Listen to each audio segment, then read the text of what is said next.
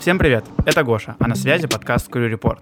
Очень надеюсь, что раз вы оказались здесь, вы интересуетесь авиацией, потому что тут мы приглашаем своих друзей, знакомим вас с интересными людьми из мира авиации, говорим о сложных вещах простым языком, обсуждаем развитие авиационной отрасли, жизненный путь нас и наших героев и увлекательно проводим время. А теперь устраивайтесь поудобней, мы начинаем. Наш подкаст появился на базе образовательного проекта «Чек Кросс Чек», который мы с моим другом Никитой задумали, чтобы каждый увлеченный небом человек мог открыть для себя много нового.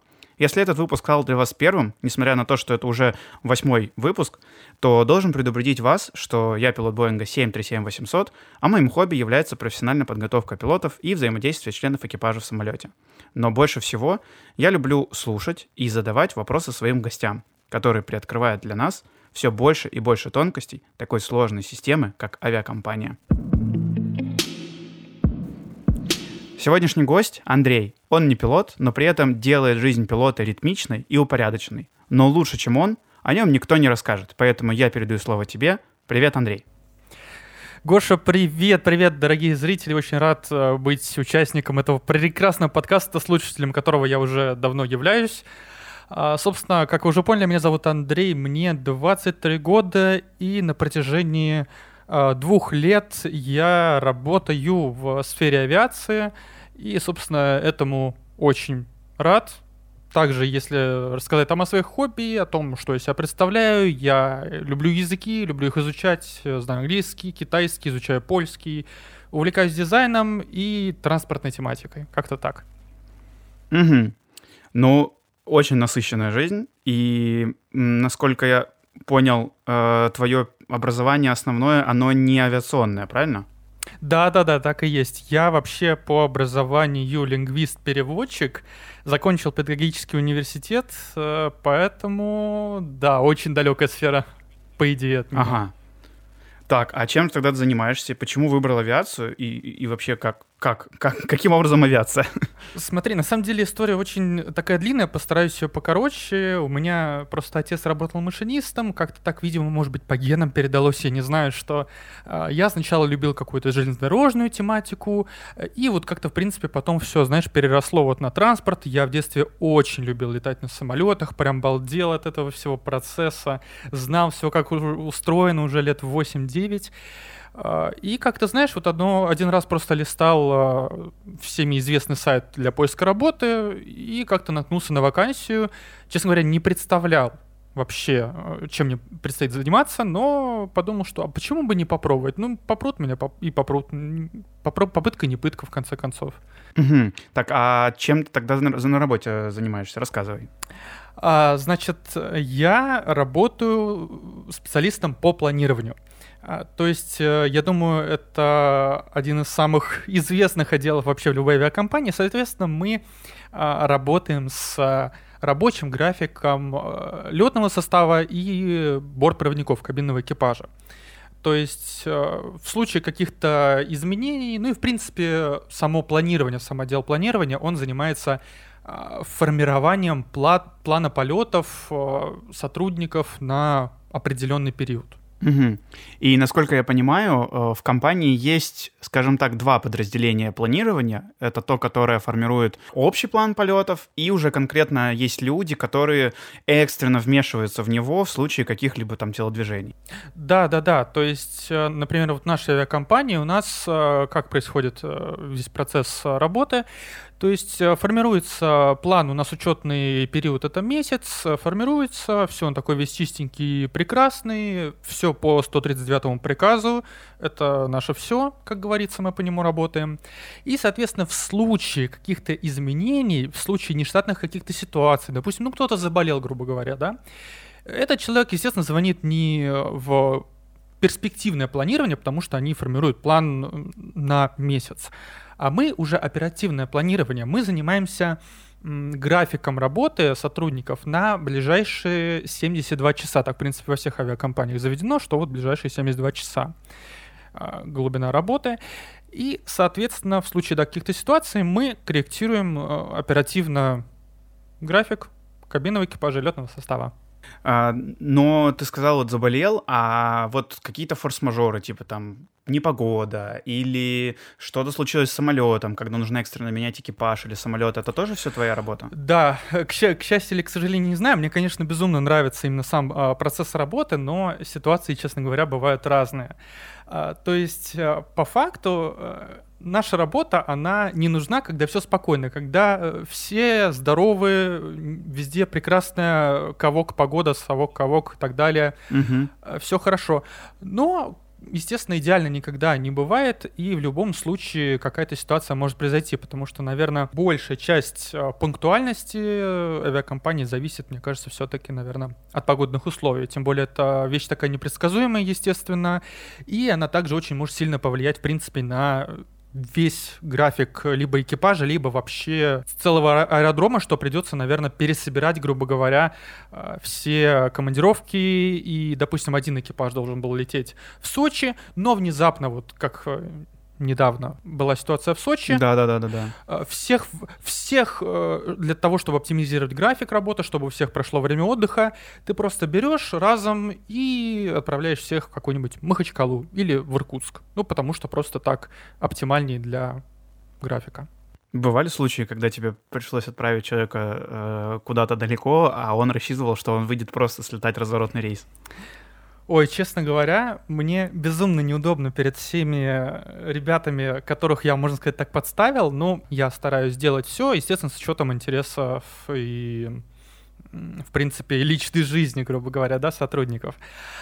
А, но иногда бывает ситуация, когда просто действительно нет выхода, потому что если, опять же, какая-нибудь ситуация, например, в Сочи, ну нет в Сочи резервного экипажа, ну откуда ты его возьмешь, если, в принципе, это не предусмотрено правилами авиакомпании, нет там в гостинице никого. Угу. Ну, естественно, тебе придется каким-то образом задействовать этот экипаж, и, ну, ну, а у них, получается, нет выхода, потому что либо они сидят там вечно, грубо говоря, либо сейчас летят туда, куда мы им скажем. Вот была одна ситуация, в этот Новый год ребята должны были лететь э, кабинный экипаж разворотку в новый, то есть они должны были 31 декабря вылетать вечером и прилетать где-то, ну, наверное, за часа три до Нового года. А, но, к сожалению, а, судьба так распорядилась, что сформировался оборот воздушных судов таким образом, что этот самолет ну никаким образом не попадал в Москву. Ни к часу ночи, ни к двум часам ночи. Вау. И, к сожалению, ребятам, всему экипажу пришлось отметить э, Новый год в стенах э, гостиницы. Уже не помню в каком городе, но вот такие ситуации тоже бывают. Но мне кажется, что это часть и нашей работы, и вашей работы, поэтому это, от этого никуда не деться. Ну, конечно, к этому нужно быть готовыми, потому что, понятное дело, что работа такая очень интересная мягко говоря. Ну да, интересная, напряженная. Знаю много примеров, да, когда там одновременно в нескольких городах сумасшедшие погоды. Мне кажется, это вообще катастрофа для э, э, планирования оперативного. Да, да, да, потому что все, все звания, понимаешь, это, э, это вам кажется, что вот вы набрали в планировании, и как бы все. А вас-то сотрудников много, вас больше двух тысяч, естественно, если во многих городах такая ситуация происходит, телефон просто разрывается. И тебе нужно просто максимально сконцентрироваться и постараться работать в режиме многозадачности, наверное, как человек-оркестр, грубо говоря.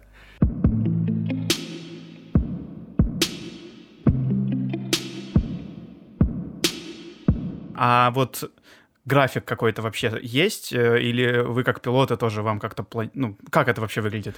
Ну, слушай, естественно, это работа круглосуточная, но во всех авиакомпаниях, опять же, по-разному. Мне, например, очень нравится, что у нас график 4-4, то есть мы работаем два, две дневных смены по 12 часов, две ночных смены по 12 часов, и целых 4 дня мы спокойно отдыхаем. Ну, как бы день, наверное, отсыпаемся, и 3 дня мы отдыхаем. Ну, то есть такой цикл получается достаточно удобно. Да, да, да, да, да. Но в большинстве авиакомпаний, по крайней мере, вот э, российских, все-таки работают по принципу день-ночь, цепной выходной. Ну вот ты говоришь, э, ты имеешь образование лингвистическое. Учё... Работа у тебя такая, которую ты нашел на известном сайте поиска работы работы. Угу. Сложно ли обучиться этой профессии? Конечно, когда я пришел, потому что это, в принципе, было мое вообще первое официальное место работы. То есть я там параллельно до этого занимался блогом, ну, сколько-то мне там капало, ну, естественно, это не официальная работа, где у тебя есть руководство, где ты должен выполнять определенные задачи. И, естественно, наверное, первую неделю я вообще, ну, не понимал, наверное, что происходит, потому что куча информации, тебе нужно, э, ты просто, у тебя нет как такового обучения, ты просто приходишь и сразу же погружаешься вот в эту оперативную обстановку. Мой первый день был просто, когда э, была опять же непогода в каком-то городе, и просто все бегали туда-сюда, и я абсолютно не понимал, что к чему. А, но поскольку у нас все-таки основная рабочая среда это наш э, компьютер, а с компьютером у меня вроде как э, все в порядке, поэтому что касается, наверное, программного обеспечения, то с этим я разобрался достаточно быстро. Другое дело, в любом случае есть теоретическая часть, как правильно формировать экипажи. То есть мало того, что ты руководствуешься 139-м приказом, а тебе нужно же еще какие-то внутренние правила авиакомпании соблюдать, какие-то негласные правила, естественно, они есть, ни для кого это не секрет. Э, но, тем не менее, в один момент тебе нужно учитывать огромное количество факторов, и вот это, мне кажется, наверное, самое тяжелое в нашей работе. А вот ты сказал про негласные правила. А если вот звонит пилот и говорит, я не хочу летать в Махачкалу, можно это как-то сделать так, чтобы он не летал туда? Ну, на самом деле, такими вопросами, э, естественно, такие вопросы, по крайней мере, у нас в компании, они в любом случае, вот эти вопросы просьбы, они передаются куда-то нам э, выше в руководство, в перспективное планирование, потому что... А, то есть ты уже просто исполняешь? А, да, потому что мы, вот по личным запросам, у нас нет таких полномочий а, формировать а, график, если ты...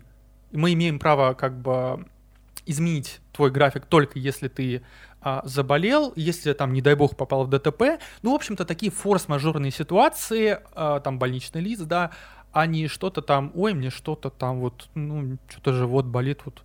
Вот это уже такие спорные ситуации, но опять же, раз на раз не приходится, это все в процессе э, практики, ты понимаешь, э, как поступать в той или иной ситуации. Ну, я тебя знаю как человека достаточно эмпатичного, и мне кажется, иногда порой сложно человеку предлагать то, что ты заведомо понимаешь, не очень будет приятно исполнить. Да, по поначалу это было очень, знаешь, э, тяжело, учитывая, что да, я не просто эмпатичный, я безумно какой-то добрый, отчасти, наверное, наивный чуть-чуть. И изначально, да, было тяжело. Но потом я просто понимал, что либо так, либо вообще никак. Угу. Тоже огромная составляющая вот э, на, на нашего рабочего процесса это, наверное, даже психология, если можно так выразиться, потому что тебе э, нужно найти подход, в принципе, каждому человеку. То есть э, тебе нужно учесть его интересы, и тебе нужно заставить его, грубо говоря, учесть твои интересы, и чтобы вы нашли какой-то компромисс, угу. чтобы все в конечном счете оказались довольны, чтобы у всех все было а, прекрасно, и все ушли с работы с хорошим настроением. Ну да, такой вин-вин. То есть твоя работа прям насыщена человеческим фактором. Да, да, да, да. Да. А насчет э, программного обеспечения, да, есть какие-то специальные программы, которым нужно обучаться, я так понимаю, не очень долго, но все же нужно, да? А, да, конечно. Вот, например, э, у нас основная программа, надеюсь, это можно говорить, авиабит. Она, значит, есть, получается, в Нордвинде, насколько я знаю, в Победе есть и, по-моему, в iFly. И в Азуре. А, это, наверное, основная рабочая среда, а такие второстепенные, вот опять же в нашей авиакомпании мы а, создаем нулевые бронирования на пилотов и бортпроводников, то есть если вы перемещаетесь дедхедом, то есть пассажиром по заданию, э, мы тоже отвечаем за оформление служебных билетов. Но только если вы летите как бы по заданию, а не там по каким-то личным делам. Ну вот условный авиабит, его вообще сложно освоить. Вот если я нашел такую же вакансию, но я не умею пользоваться, я ничего не знаю об авиации, сколько там, не знаю, дней, недель у меня уйдет на освоение такой программы? Ты знаешь, мы все-таки современное поколение, которое в любом случае проводит очень много времени в сети и в телефоне и так далее. Э, нам, наверное, будет э, не так трудно. Вот если человек уже, наверное, ну там, может быть, возраст от 40 лет, тут будет немножечко посложнее, потому что, во-первых, программа вот эта вот авиабит, она достаточно старая, э, местами может быть что-то непонятное, и там невозможно большое количество э, факторов, каких-то оперативных изменений отразить в программе. Угу. Ну, то есть подведем итог. Мне достаточно очень сильно любить авиацию и желание разобраться в этих всех программах, и я могу работать. Да, иначе, иначе, я думаю, наверное, не получится, к сожалению. Супер. А, хотел бы еще тебя вот что спросить. Будучи пилотом, Как часто и вообще вот приведи прям конкретные ситуации, когда я сталкиваюсь с тобой в повседневной деятельности и какова наша вообще взаимосвязь? На самом деле в идеальной, в идеальной обстановке у нас с тобой взаимосвязи не должно быть вообще никакой. Ну, то есть видимой такой взаимосвязи. Да, да и вообще, и по телефону, и по почте вообще. То есть, если хорошая погода, если у всех все документы имеются, но, конечно же, всегда есть какие-то оперативные ситуации, то же самое воздушное судно. А, изменилось там в связи с любой причиной, э, сразу мы с тобой на связи, мы быстренько формируем, обновляем полетное задание, э, тоже какие-нибудь генеральные декларации мы тоже обновляем, переделываем, такие вот, знаешь, а именно полетную документацию мы обновляем. А, также, также, также очень много пилотов, они могут просто намного быстрее тебя мониторить свой план полетов и вдруг увидеть, а вот у меня там, допустим, не проходит одна минута отдыха, грубо говоря, да, и ты, естественно, бы это увидел, но там через 10 минут. Но, соответственно, ты просто позвонил мне быстрее, я, оп, да, спасибо большое, вот я посмотрю, благодарю, хорошего дня. Угу, угу. Есть ли для тебя разница, запланирован полет у пилота именно полет, или все-таки какое-то другое событие, там, наземная подготовка, там, медицина или так далее? Как учитывать вот эту кучу факторов, которые влияют на деятельность пилота? А, на самом деле, все-таки, несмотря на тот факт, что авиабит — это достаточно, ну, простая с точки зрения визуала программа, и она достаточно э, старенькая, основную часть, э, она все-таки основные моменты какие-то показывает. И, в принципе, вот если говорить об оперативном планировании, то мы все-таки в основном занимаемся рейсами, рейсами. То есть мы переназначаем э, сотрудников на рейсы, либо, в общем, что-то с ними э, производим какие-то манипуляции. А другое дело, бывают разные ситуации, что пилот, например, э, ну, перепутал аэропорт вылета, либо Вау, такое бывает? Да, к сожалению, такое бывает. Не, не часто, не часто, но такое тоже может быть, особенно если вы начинаете, если ваша авиакомпания начинает летать из другого аэропорта совсем недавно. А так, наземные события, тренажеры, все-таки они, это больше занимается вот конкретно у нас в авиакомпании. Э, перспективное планирование тоже особое подразделение, грубо говоря, которое занимается тренажерами. И ты, э, в принципе, должен просто проконтролировать, чтобы перед этим тренажером, после этого тренажера со временем отдыха и с рабочим временем все было в порядке. Честно, меня вообще не интересует, что вы там будете на этом тренажере делать. Самое главное, чтобы вы этот тренажер прошли, чтобы я получил информацию о прохождении тренажера. Все, больше мне ничего не нужно. И то же самое, что э, курсы повышения квалификации, суша, вода, влеки. Нам самое главное факт прохождения, ну или вдруг непрохождения вот этого вот мероприятия. Но на тренажере ты был? Да, слушай, на тренажере, на, да, нас покатали, там конкурс у нас был внутри компании, в общем, было классно, необычно.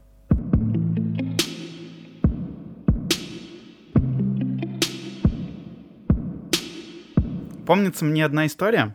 Я э, сидел в резерве. В Санкт-Петербурге, когда базировка у пилотов, э, там только домашний резерв есть. То есть такого, что мы едем в гостиницу, э, там сидим на готове, условно, нет. И э, когда мы сидим дома, естественно, каждый занимается своими делами, ну, никто не сидит там на диване и ждет, когда же ему позвонит Андрей и скажет «бегом на работу». И э, мы сидели с друзьями, разговаривали, играли в настольную игру в какую-то, и я говорю, сейчас заступлю в резерв, ничего страшного, все, продолжаем спокойно играть. Э, меня ни разу не вызывали из резерва. Ага, ага, ага. Это была роковая ошибка произносить эту фразу.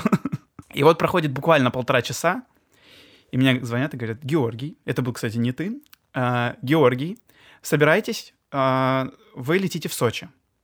Я такой, да-да-да, конечно, я понимаю, что там в Сочи, ну ладно, понимаю, там три часа туда, три часа обратно, посчитал в голове. На завтра у меня была запись к стоматологу, потому что у меня был выходной день. Я думаю, все, класс, отлично. Э, проходит две минуты, он мне перезванивает и говорит, вы летите в Сочи в одну сторону, и через сутки летите в обратную сторону. Я этот резерв запомнил навсегда. Какая у тебя была самая смешная история на работе? А, ну смотри, на самом деле, да, была одна ситуация, но она, наверное, просто э, всему виной моя невнимательность, что, ну, у нас резерв, короче, с 9 часов утра до 9 вечера, ну, и я в полной уверенности э, смотрю в программе, хочу вызвать э, командира в, из резерва на рейс, и я вызываю ночной резерв. И как бы следующая смена, которая приходит меня менять, они каким-то образом обнаружили, что резерва нет. А я благополучно ушел домой, думая, что вызвал дневной резерв. То есть, по сути, дневной резерв, который был нужен, остался в гостинице спокойно отдыхать, а ночной резерв раньше времени улетел. И я такой, да, да, ну это я, конечно, такой молодец. Но таких ситуаций было очень мало, слава богу.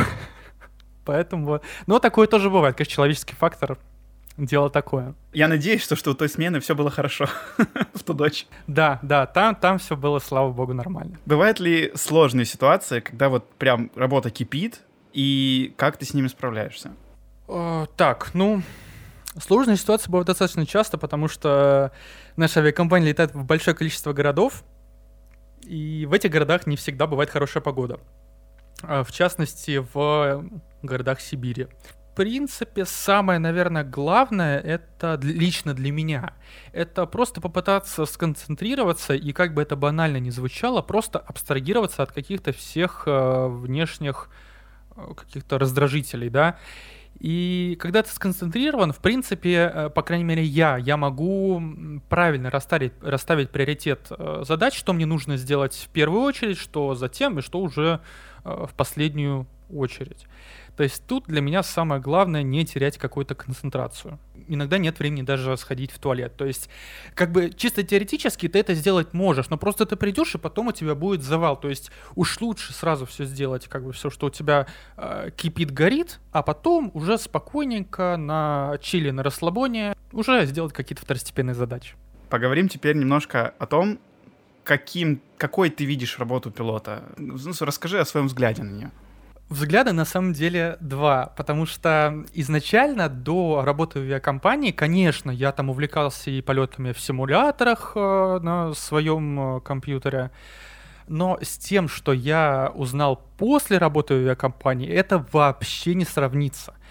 Но в любом случае для меня, как для гуманитария, как бы, ну странно, на самом деле, да, у нас как бы расчеты какие-то точные, но я вот гуманитарий, гуманитарий такой, такой вот э, диссонанс. Но для меня это большая загадка, несмотря на то, что да, мы выполняем огромное количество операций в минуту, для меня э, какие-то э, точные расчеты в плане топлива, вот эти вот эшелоны, траектории, точки, э, погода метар, ТАФ, это для меня тоже темный лес, хотя казалось бы, что сложного, наверное, многие скажут. В общем, э, для меня это вот просто как что-то за гранью. И даже не с точки зрения того, что вот, ты везешь там, э, грубо говоря, 300 человек. Нет, а именно вот выполнить чек-лист, проконтролировать все моменты, знать все эти точности, что у тебя там огромное количество э, проводов, вот этих вот трубок, у тебя два, там, четыре двигателя, если 747, упаси господи, это вообще для меня честно говоря, моего э, словарного запаса просто не хватает, чтобы описать, насколько я даже вот восхищаюсь пилотами, что мало, для меня обучиться даже для, на пилота, мне кажется, это просто огромнейший подвиг. Э, хотел бы ты хотел бы ты стать пилотом? Слушай, да, конечно бы хотел. На самом деле это тоже одна из моих мечт, но пока что, наверное, она э, нереализуема. Может быть, потом, а может быть и нет. Угу. Ну, кто знает. Тебе всего 23 года. Да, да, поэтому все впереди возможно. Что ты чувствуешь от причастности к операционной деятельности компании? Когда ты себя вот ощущаешь вот этим механизмом, без которого не поедет? Знаешь, это тоже все индивидуально, но чувство собственной важности — это, наверное, и, в принципе, самооценку очень э, повышает достаточно прилично, потому что ты понимаешь, что если так в общих чертах говорить, что если бы не ты, то эти бы пилоты, эти бортпроводники, они бы не полетели. Потом вот э, ты сформировал вот такой идеальный график, потом э, ты смотришь, особенно когда ты недавно работаешь и пришел только после университета, смотришь на флайт-радар, над тобой пролетает самолет, ты видишь, что в этом самолете летит тот экипаж, с которым ты связывался, и просто у тебя на самом деле в голове происходит какой-то невероятный бум, что ты осознаешь, что это именно ты, ты на это повлиял, ты за это ответственен, и это непередаваемое ощущение, мне, мне же даже, честно говоря, мурашки сейчас. Да, это действительно кайф. Мне кажется, что с учетом того, что как я уже и до этого говорил в предыдущих выпусках, что ты выполняешь работу, которая как бы за ширмой, Мгм, мгм. и не все вообще в целом понимают, что существует такой человек, как ты, и твоя служба в целом.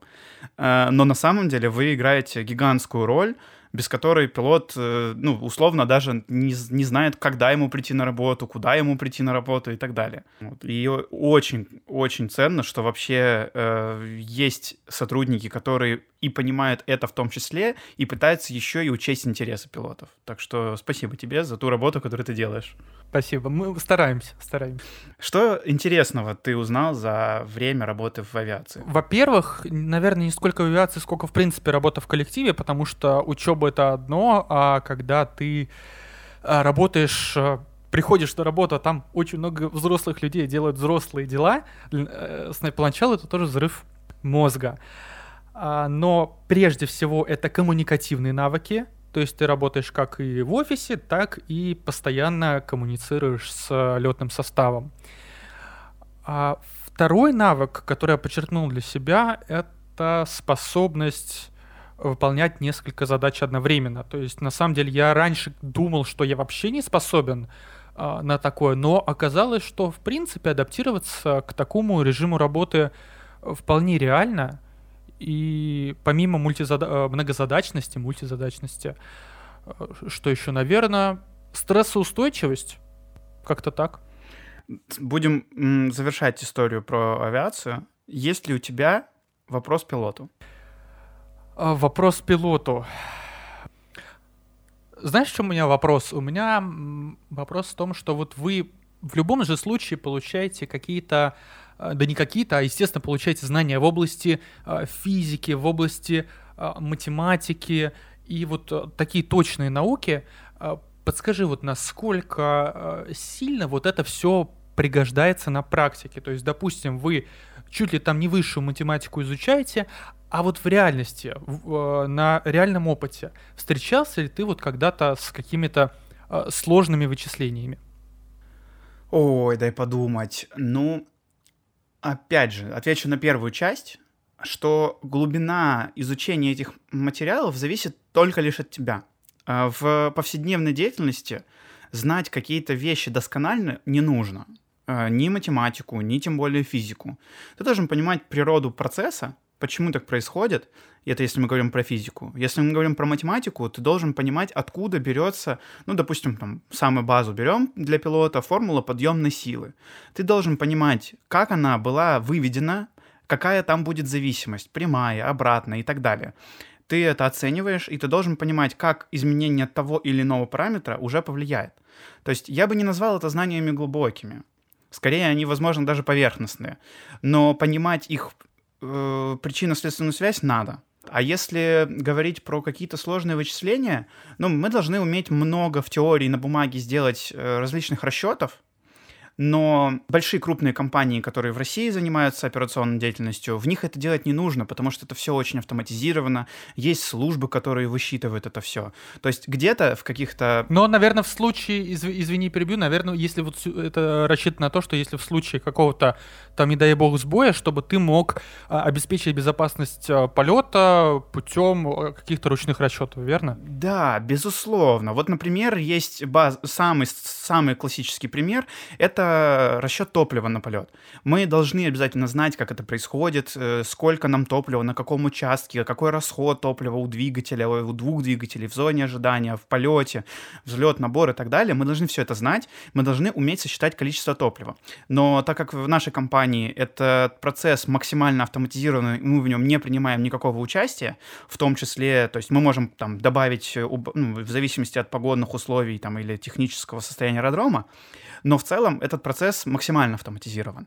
Но несколько раз бывали э, случаи в моей жизни, когда ты открываешь э, план полета, и ты видишь цифру, которая ну совсем не бьется даже с приблизительными вычислениями в твоей голове.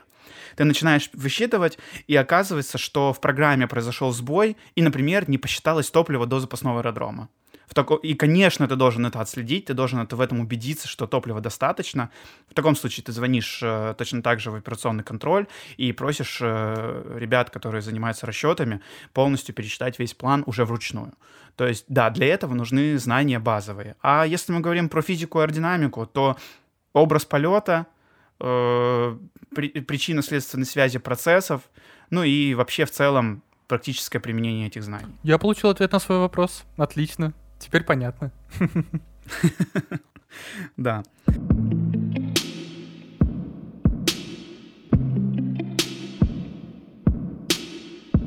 Ну и настало, мне кажется, время поделиться немножко с нашими слушателями, что на текущий день ты уже не работаешь э, не в этой компании, занимаешься этой деятельностью. Расскажи, чем ты занимаешься сейчас, и вообще в какой сфере ты работаешь? А, сейчас я, к своему счастью, не покинул э, сферу э, пассажирского транспорта, потому что я не представляю свою, мне кажется, жизнь в другой сфере. На данный момент я являюсь ведущим аналитиком в одной государственной компании в Москве. Но ведущий аналитик я в пресс-службе, то есть у меня опять же такая, знаешь, наверное, частичная мультизадачность, то есть 50% э, моей работы составляют какие-то, ну, ну, аналитика, да, наверное. А вторая часть — это все-таки работа, взаимодействие со СМИ. А также я увлекаюсь дизайном, поэтому э, иногда я могу, наверное, упростить работу дизайнера, что ли, просто э, мне проще иногда сделать самому какую-то визуальную составляющую э, той или иной публикации, нежели чем прописывать ТЗ нашим дизайнерам, поэтому я вот совмещаю еще и свое хобби с работой. Угу. Ну, то есть это тоже пассажирские перевозки? Да, пассажирские перевозки наземные, все верно. Только, да, уже не авиационные. Да, да, да. А, чем ты занимаешься в свободное время? А в свободное время я, ну, слава богу, что я живу в столице, есть э, куда сходить, я стараюсь э, по максимуму не э, сидеть дома, хотя, конечно, иногда хочется, но я люблю выставки, когда появляются какие-то нормальные, что, к сожалению, очень редко. Просто люблю свежий воздух, люблю гулять, люблю природу. Я с меня снимает стресс, наверное, процесс фотографии. Я еще пофотографировать люблю. Что еще? А если говорить, наверное, о времяпрепровождении дома, то это банально, наверное, какие-то компьютерные игры, потому что таким образом мой мозг отдыхает. Я не знаю, может быть, это неправильно, может быть, это, опять же, по-зумерски, но, тем не менее, я себя так чувствую комфортно, я так отдыхаю. Э, снимаю стресс, и меня все устраивает. Ну, однако это здорово разгружает психику. Да. Ну и вот недавно начал э, возобновлять свои запасы, словарный запас своего английского языка, начал читать книжки на английском. Пока вроде получается. Но ты же еще и китайский знаешь. Ну да, на разговорном, наверное, таком уровне. Ну да, на разговорном. Не все на разговорном по-английски говорят, а да и по-китайски. Ну потому что там литературно все-таки немножко отличается, поэтому но, насколько я знаю, что в Китае же еще в зависимости от провинции диалекты тоже, да, есть? Да, слушай, это на самом деле больная тема, поэтому тоже немножечко такая информативная минутка, что в любом каком-то видеоконтенте в Китае обязательно есть субтитры, чтобы люди понимали, о чем вообще идет речь чтобы контент был универсальным. Понятно. Но ты еще сказал в начале нашего разговора, что у тебя есть блог. Можно чуть-чуть подробнее? Да, до работы я занимался блогом. Я, я человек достаточно такой креативный. И опять же, там же я и научился и монтировать видео, и работать с фотографиями, с э, программами для визуализации чего-либо, там Photoshop, Illustrator. Э, я снимал видео по различным компьютерным играм. Я любил строить города в одной компьютерной игре, которая называется City Skylines. А, и, честно говоря, я так расслаблялся. Мне нравилось, что я делаю свое любимое дело, я просто люблю это делать, и почему вы мне это не записывать и делиться своими мыслями с подписчиками. Ну, вот как-то так на протяжении, наверное, двух-трех лет набрал там от силы 8 тысяч, наверное, подписчиков. Ну, какая-то такая, знаешь, своя аудитория.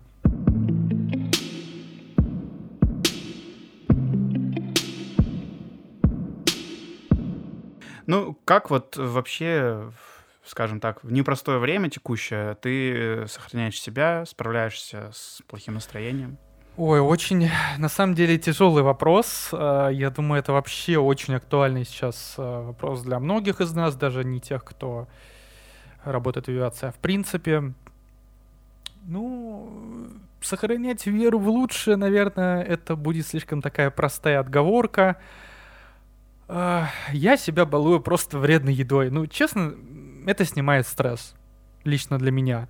Иногда я устраиваю себе, наверное, какой-то информационный детокс, э, просто скрываю в Телеграме все каналы, которые хоть каким-то образом относятся или освещают политические э, моменты, там вне зависимости от э, позиции политической данного канала, просто вообще никаких политических новостей, только новости авиации, и то под вопросом. Э, просто, наверное, какие-то поверхностные моменты, такое, знаешь, э, контент для деградации. Угу. Ну, это прям такой отличный лайфхак, мне кажется. Ну, я думаю, да, это на самом деле очень помогает, и не только мне очень много случаев знаю, когда такой детокс помогал справиться с тяжелыми моментами. Э, ну и финальный вопрос. Что пожелаешь слушателям? Знаешь, наверное, поскольку основная аудитория все-таки это люди, причастные к авиации, очень такое, наверное, не банальное пожелание. А, ребят, авторитет, когда вы работаете в коллективе, это, конечно, хорошо. Но поскольку вот э, всем, всем известный Георгий э, был преподавателем и сейчас, я так понимаю, является преподавателем э, Crew Resource Management CRM, ребят, если у вас оперативная обстановка, да, авторитет это хорошо, но если вы знаете то, чем вы занимаетесь. И если вы уверены в том, что вы делаете, если у вас все расчеты сходятся, и это даже может быть не только к авиации, а, если ты знаешь, что ты делаешь, обязательно это и делай, это делай. То есть а, тебе может говорить какой-то опытный инструктор, это вот э, пример, да, на Тенерифе, я думаю, многие знают эту ситуацию, как бы попроще выразиться, что не стоит давать волю эмоциям, нужно сохранять, пытаться сохранять какое-то спокойствие, особенно если ты обеспечиваешь а, безопасность на борту. Как-то так, наверное. Не очень, не, очень, не очень точно выразился, но я думаю, наверное, посыл понятен. В целом понятен. Есть такой термин в том же самом упомянутом тобой CRM э, ассертивность, то есть э, позитивная настойчивость. Когда ты точно знаешь, что в данный момент тебе нужно отстоять свое мнение, ты это делаешь. Возможно, это будет э, условно негативно потом э, смотреться с точки зрения того, как ты себя повел, но главное, что ты привел к безопасному результату, и ты уверен в том, что в данный момент это будет лучше. Ну вот видишь, сразу видно преподавателя, ты за меня вот сказал все буквально в двух предложениях, что я растянул. Нет, отлично сказано. И главное, что ты э, говоришь э, практически цитатами для пилотов, э, не имея там условного образования э, пилотского. Ну да, просто уже опытом немножечко научен. Андрей, спасибо тебе большое за этот разговор. Я получил огромное удовольствие от общения с тобой. Это, безусловно, взаимно. Спасибо тебе большое спасибо зрителям, если они дослушали до, до конца, потому что это очень а, большая честь а, быть на таком прекрасном, быть а, участником такого прекрасного подкаста, который помогает а, различным, наверное, людям различных профессий. Любить авиацию. Да, любить авиацию. Нам пришла пора заканчивать, и мне остается лишь добавить, что предыдущие эпизоды вы всегда можете послушать на любой платформе, Apple подкасты, Google, Яндекс Музыка, YouTube и даже SoundCloud. Если вам нравится наш подкаст, не стесняйтесь подписываться, лайкать, комментировать, а свои вопросы всегда можно отправить нам на почту собака.gmail.com Спасибо тебе еще раз, Андрей. Спасибо слушателям. Спасибо. Да, и пока-пока.